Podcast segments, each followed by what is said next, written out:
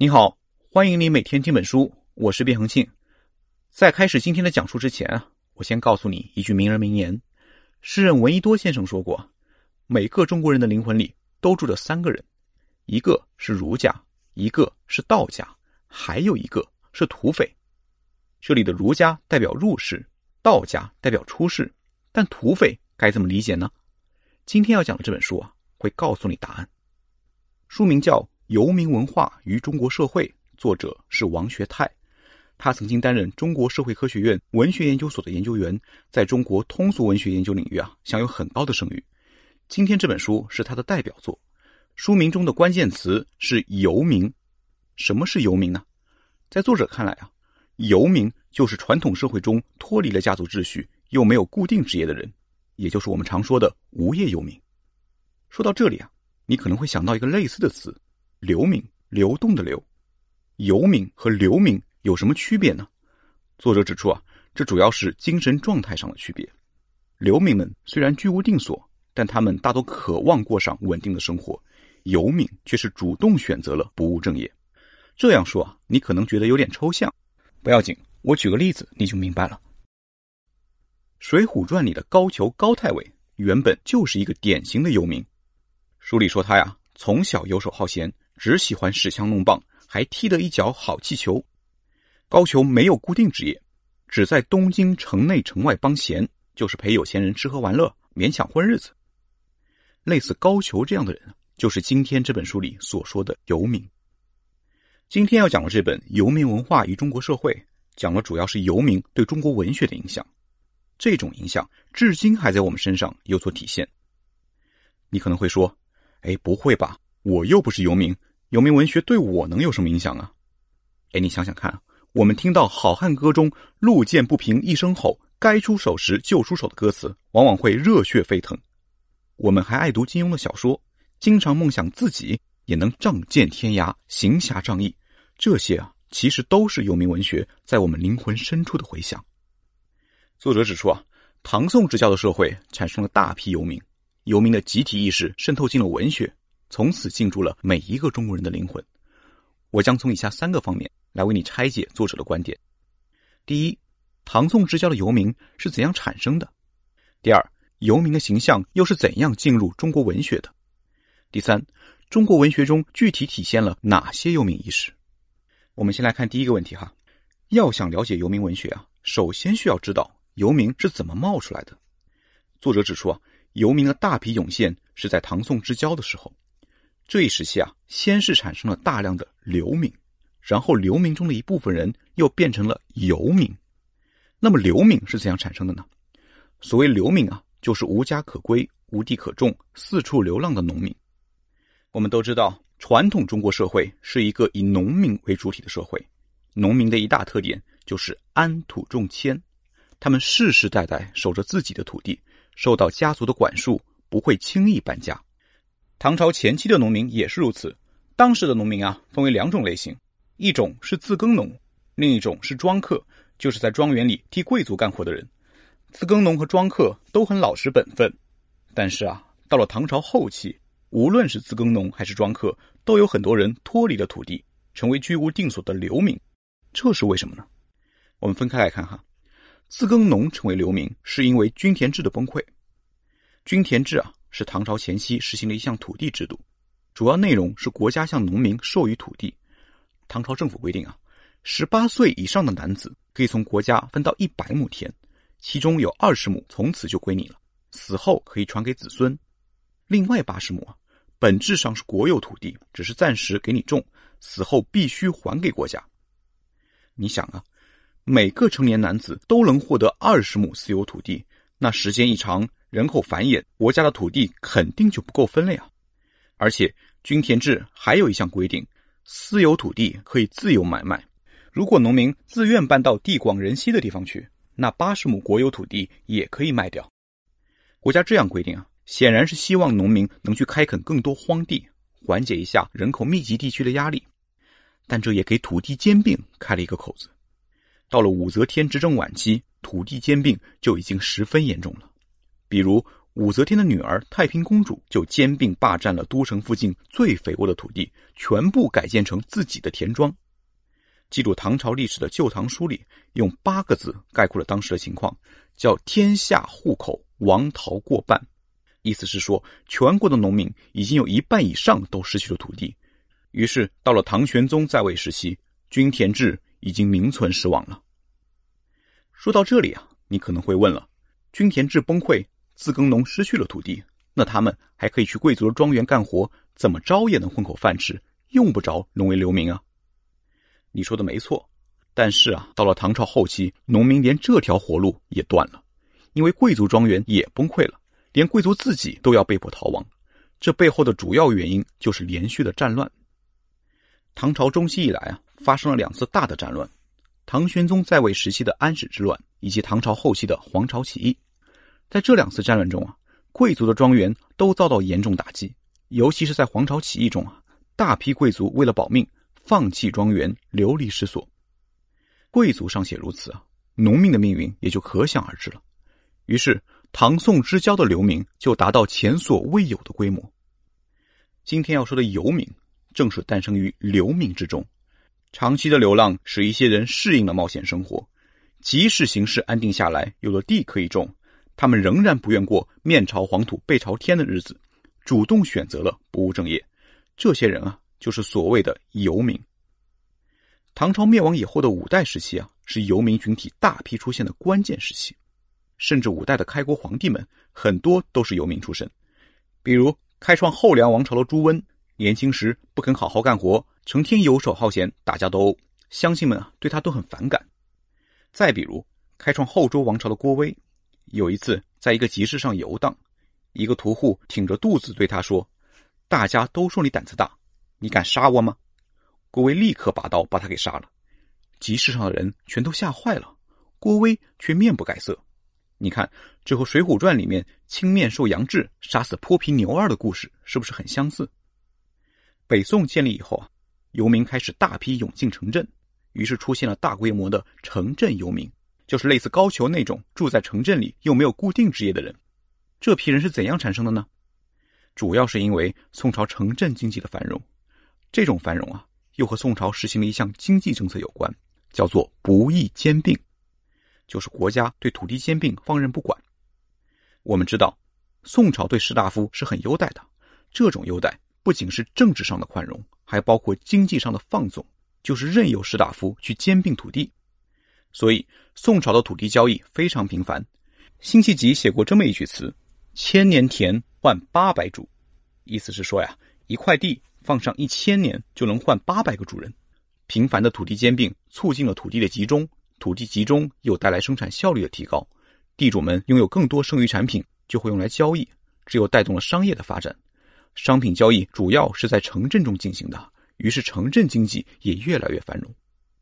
宋朝的城市和唐朝相比有一个很大的区别，唐朝城市里的居民区和商业区是严格分开的，居民区叫做坊，街坊的坊。商业区叫做市，市场的市，坊和市的周围都围着高墙，进出都要接受盘查。到了晚上还要实行宵禁，要是有人晚上在路上走，就会被抓起来。宋朝的城市里啊，可没有这么多规矩，居民可以沿街开店，居民区和商业区也混合在了一起，宵禁也逐渐被取消了。很多城市里都有夜市，可以通宵营业。宋朝城镇经济的繁荣啊。导致了大批城镇游民的出现。你想啊，唐朝的城市管理那么严格，这很难有游民的容身之处啊。宋朝的城市管理相对松弛，商业也很发达，游民进了城很容易找到地方立足。他们租不起房，经常露宿街头，政府也一般不管。诗人陆游就说过：“汴梁城里挖了很多沟渠，供下雨天排水用。这些沟渠挖得又宽又深。”很多游民就长期住在沟渠里，还给沟渠取名叫“无忧洞”。那游民们靠什么谋生呢？要是老实一点的，就给人当临时工，工资按天结算；不太老实的，就可能变成地痞无赖，坑蒙拐骗、敲诈勒索。南宋有个叫陈世崇的诗人就曾经说过：“临安城里靠诈骗为生的有几万人之多。”这可能有点夸张哈，但足以反映当时城市游民的生活状态。《水浒传》里对这些人有一个专门的称呼，叫做“泼皮破落户”。前面提到的泼皮牛二就是其中一个典型代表。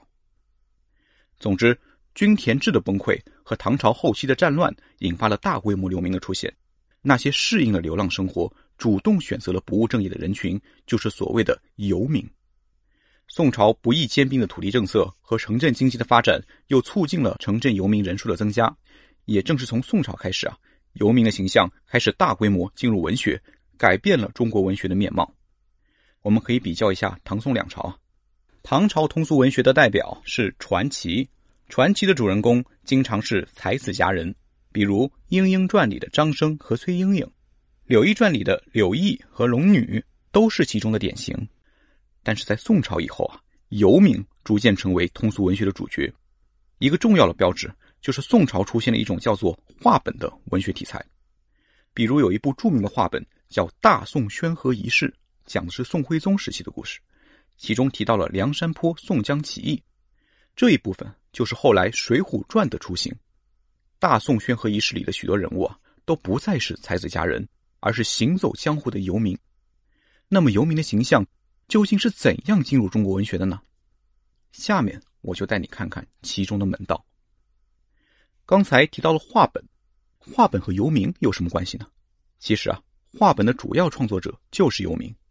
游民当中，除了给人打工的和为非作歹的，还有一类人叫做江湖艺人。江湖艺人根据才艺不同，又分为很多种。其中有一种的专长是说书。说书人作为游民的一份子，走南闯北，非常了解游民的思想意识和人际关系。他们把游民的经历用故事的形式讲出来，这就是所谓的话本。宋朝发达的城市经济又为说书人提供了大显身手的舞台。当时很多城市中啊，都有供说书人演出的场所，这些场所被称为瓦子，砖瓦的瓦。今天北京的天桥、护国寺、白塔寺等地方，都曾经是著名的瓦子。除了这些固定场所，说书人还经常流动演出，走到哪儿就在哪儿演，哪儿有观众就在哪儿演。荒郊野店、茶楼酒家都是说书人的舞台。有的说书人因为技能过硬，很受欢迎，甚至受到过皇帝的召见。南宋的宋高宗赵构就特别爱听说书，经常召说书人入宫为他表演。正是这些行走江湖的说书人，使游民形象走进了中国文学。因为说书人的话本讲的主要就是游民的故事。我在前面提到，五代时期的皇帝有不少是游民出身。有一部著名的话本叫《新编五代史评话》，主角就是这些皇帝们。而且这部话本中还强化了五代皇帝们作为游民的形象。比如前面提到的后周太祖郭威，他本来确实是游民出身。正史上对他的负面形象刻画的并不多，但在新编五代史评话中，他十一岁时就用弹弓杀死了邻居家的孩子，长大以后一贯蛮不讲理，喝完酒不付钱，还把店主和酒保给杀了。你看哈，这完全是一派流氓恶霸作风。说书人对这些人物形象的塑造，掺杂了他们对于游民生活的记忆。更有意思的是，一些本来和游民关系不大的历史人物，也被塑造成了游民的典型。比如《三国演义》中的刘关张三兄弟，就和历史上的真实人物存在一定的距离。桃园三结义的故事我们都很熟悉，刘备、关羽和张飞三人亲如兄弟、视同生死的故事，在民间可以说是家喻户晓。不过在正史中啊，这三个人虽然关系很好，但并不是结义兄弟。《三国志》里面说啊，刘备和关羽感情深厚，用了八个字来概括，叫做义为君臣，恩由父子。意思是啊，在名分上是君臣，在感情上却如同父子。你可能会觉得奇怪哈，刘备和关羽年龄差不多，怎么能比作父子呢？其实啊，比作父子就对了。在儒家的价值体系中，君臣之间不可能是平辈的，君臣关系只能比成父子关系。所以皇帝经常被称为君父，大臣经常被称为臣子。刘备和关羽如果成了兄弟关系。那是对儒家政治伦理的严重违反。既然这样，为什么到了《三国演义》中，刘关张三人就成了兄弟呢？其实啊，这个设定最早出自元代话本《三国志平话》，平话的第一回啊，就虚构了桃园三结义的故事。这个故事通过说书人的演绎，逐渐深入人心。后来罗贯中写作《三国演义》的时候，就把它保留了下来。于是今天我们说起刘关张，就会想到桃园结义了。说到这里啊，你可能会问：那《三国志》平话为什么要虚构桃园结义的故事呢？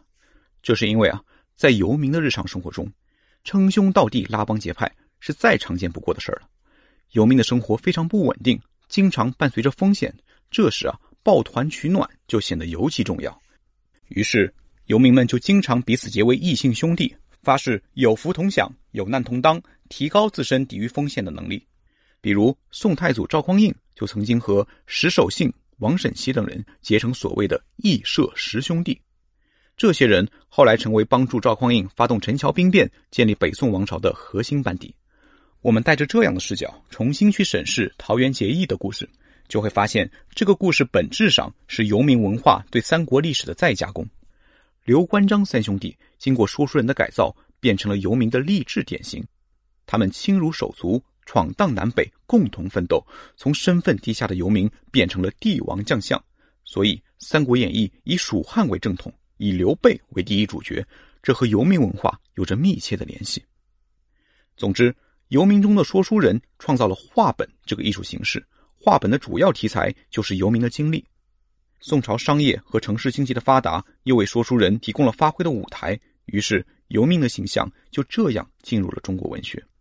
那些本来就出身游民的人物，当然会成为说书话本中的绝对主角。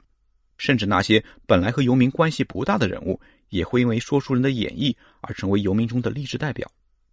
通过这些文学作品，我们可以清晰的看出游民的思想意识。这些思想意识。可不是只有游民才有，它已经成为中国文化的一部分，活在我们每个人的灵魂深处。下面我就带你看看游民意识在中国文学中究竟有哪些表现。游民的思想意识中最重要的两样叫做义气和平等。我在前面说到，元代话本《三国志平话》中将刘关张的关系从恩游父子改编成情同兄弟，这其实就体现了游民当中义字当头的思想。这也是游民群体的根本组织原则。京剧《沙家浜》里阿庆嫂的唱词“江湖义气第一桩”说的就是这个道理。那么，究竟什么是江湖义气呢？游民们眼中的义气和古代主流价值观强调的义很不一样。儒家士大夫标榜的义啊，是为了道德原则而放弃利益。所以，《论语》里说：“君子喻于义，小人喻于利。”认为义和利是对立的。游民眼中的义气啊。却是和利益明确绑在一起的。《水浒传》里的宋江在江湖上很有名气，是因为他平常仗义疏财，见人就给银子。你看哈，“仗义疏财”这四个字就可以说明游民眼中的义气和利益非但不矛盾，反而是相互绑定的。这是因为啊，对于生活充满不确定性的游民来说，什么都不如白花花的银子来的实在。但是请注意啊，游民眼中的义气。绝不是单向的奉献或者救助，而是有来有往的。这就要说到义气的另一面，也就是报答。中国的主流价值观讲究施恩莫忘报，帮助别人不要总想着报答。但在游民的世界中，帮助别人的目的就是收取回报。宋江乐善好施的背后，目的是收买人心、黑白通吃、积蓄力量，等待时机。《水浒传》中还有个小角色叫金眼彪施恩。这个名字起的就很有意思，人们都说施恩不忘报，可施恩这个人呢，却是不见兔子不撒鹰。他是一个管犯人的小官，对囚犯武松照顾的无微不至，最后终于把目的和盘托出。他希望借武松的一双拳头去夺回被蒋门神霸占的快活林。总之啊，抱团取暖，有借有还，这就是游民们眼中的义气。这种义气也成为游民社会最重要的组织规则。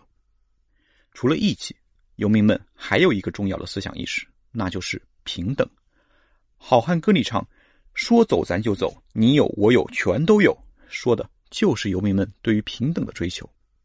游民的社会地位都很低下，他们对于社会的不平等感受很深，所以迫切要求打破社会等级，用四海之内皆兄弟的理念去实现身份平等，用大碗喝酒、大块吃肉、大秤分金银的快意人生去实现经济平等。《水浒传》中多次出现“四海之内皆兄弟”的话，比如第二回中，少华山头领陈达攻打华阴县时，路过史家庄，见到少庄主九纹龙史进，开口就说：“四海之内皆兄弟也，相烦借一条路。”第四十四回中，神行太保戴宗和警豹子杨凌设酒宴款待拼命三郎石秀，石秀表示感激，杨凌却说：“四海之内皆兄弟也，这有什么？”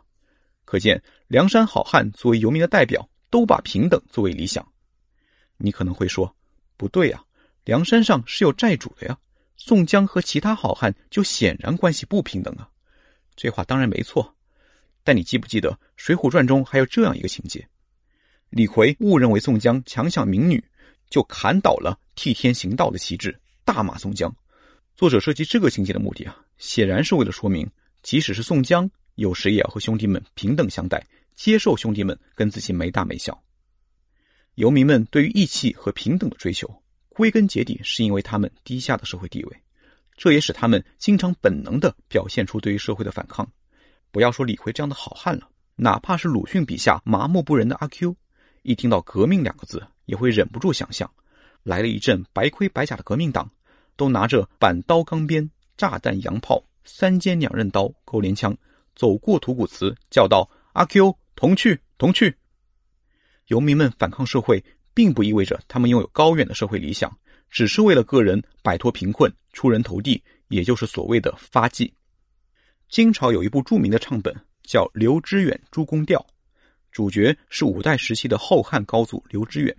里面有一段非常有意思：刘知远曾经是个无赖，后来从军混到了九州安抚使的高位。当他带着官印回家的时候，他的妻子李三娘接过官印，紧紧抱着，不肯还给刘知远，还说。你终于发迹了，这官印就让我保存吧。你不要怪我不肯还你啊，我是怕这最后变成一场空啊。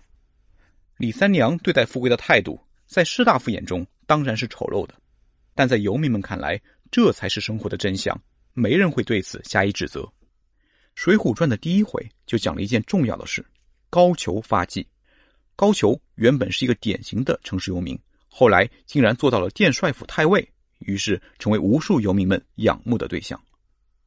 前面说的都是游民文学在古代的发展，其实游民文学在现代又经过了一次改造，那就是金庸的新武侠。所谓新武侠，新就新在金庸为残酷阴暗的游民社会赋予了道德意义，又为鸡鸣狗盗的所谓江湖赋予了快意恩仇的诗意。不过，金庸在他的最后一部作品《鹿鼎记》中，却又无情还原了游民社会的本质。《鹿鼎记》的主人公韦小宝是一个彻头彻尾的游民，追逐物质利益，对女性只有纯粹的欲望。同时，他又很讲江湖义气，具备平等精神。在他看来，康熙皇帝首先是和自己平等相待的小玄子，其次才是皇上。自己对康熙呢，首先是朋友的义，其次才是臣子的忠。韦小宝总能引起很多中国人的共鸣，这是因为我们身上都残留着游民的烙印。好的，这本书就为你讲到这里。下面总结一下今天的知识点：第一，所谓游民，就是脱离了家族秩序又没有固定职业的人。唐朝中期以后的均田制崩溃和长期战乱，导致农民离开土地，于是产生了大批流民。流民中那些习惯了流浪生活、主动选择不务正业的人，也就成为游民。宋代不易兼并的土地政策，又促进了商业和城市的发展，于是城市游民开始大批涌现。第二，游民中的说书人把游民的故事改编为话本。宋代城市经济的发展又为他们提供了舞台，于是游民的形象开始进入中国文学。那些本就出身游民的人物，当然是话本的主角；甚至那些和游民关系不大的人物，也被塑造为游民的励志代表。第三，中国文学中体现出游民的许多思想意识，比如游民的主要组织原则：一是义气，二是平等。同时，游民本能的具有对社会的反抗性，但他们大多没有什么高远的社会理想，只追求个人的出人头地。以上就是这本书的精华内容。点击音频下方的文稿，查收我们为你准备的全文和脑图。你还可以点击红包分享按钮，把这本书免费分享给你的朋友。恭喜你，又听完了一本书。